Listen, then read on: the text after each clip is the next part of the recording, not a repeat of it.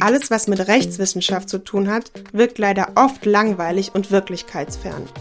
Naja, außer vielleicht Mord und Totschlag.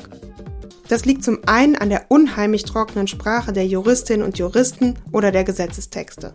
Zum anderen aber wird Recht viel zu selten in Verbindung mit politischen und gesellschaftlichen Themen gebracht. So, und genau das ist das Ziel des Podcasts.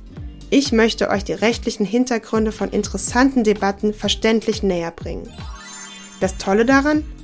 Ihr habt damit ein paar Argumente für die nächste Diskussion unter Freunden oder in der Familie oder könnt manche politischen Entscheidungen besser einordnen. Aber keine Sorge, ich gebe euch jetzt sicher keine Jura-Vorlesung.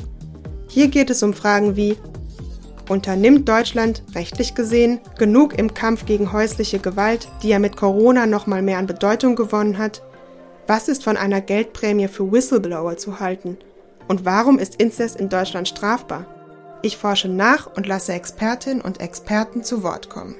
Außerdem stelle ich euch ein paar überraschende rechtliche Fragestellungen und Juristinnen und Juristen mit ungewöhnlichen und inspirierenden Lebenswegen vor.